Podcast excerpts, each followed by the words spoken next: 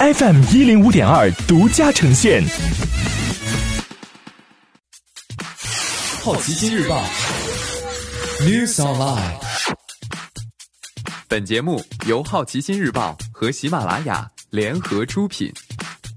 今天涉及到的关键词有油价、海南、Facebook、房地产、迪士尼、福特。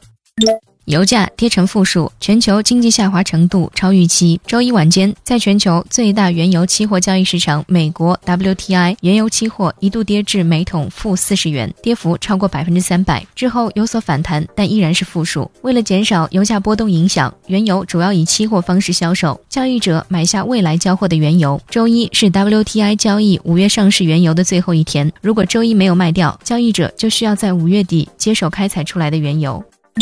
海南发放三千万元消费折扣券。四月二十号，海南省宣布推出消费一码通系统，并向社会发放三千万元消费优惠券，首期适用范围七百零七家商户。新冠疫情爆发以来，海南省消费领域受到重创，餐饮、汽车销售等面对面经营的服务业影响明显，降幅超过百分之五十。二月份社会消费品零售总额下降百分之五十五点六。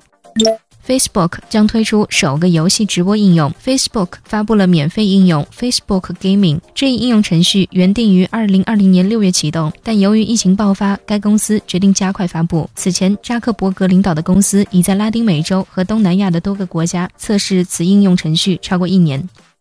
今天你不能错过的其他新闻有：央行要求深圳各银行排查经营贷款违规流入房地产市场的情况。迪士尼本周起停发十万余人薪水。福特在中美销量减少，一季度预亏二十亿美元。